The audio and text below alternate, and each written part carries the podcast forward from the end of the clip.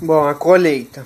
Dessa forma, o início da colheita do café varia de acordo com a região, mas em média a colheita é feita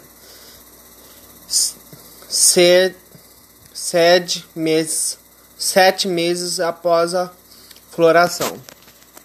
No hemisfério sul, esse período costuma acontecer de maio a setembro, enquanto próximo à linha do Equador. A colheita pode ser feita ao longo do ano. Uma muda de café demora de 2 a 3 anos para começar a produzir. No cafezal, elas são plantadas em filas, formando corredores para organizar e facilitar a colheita ou como dizem em Minas, a panha do café.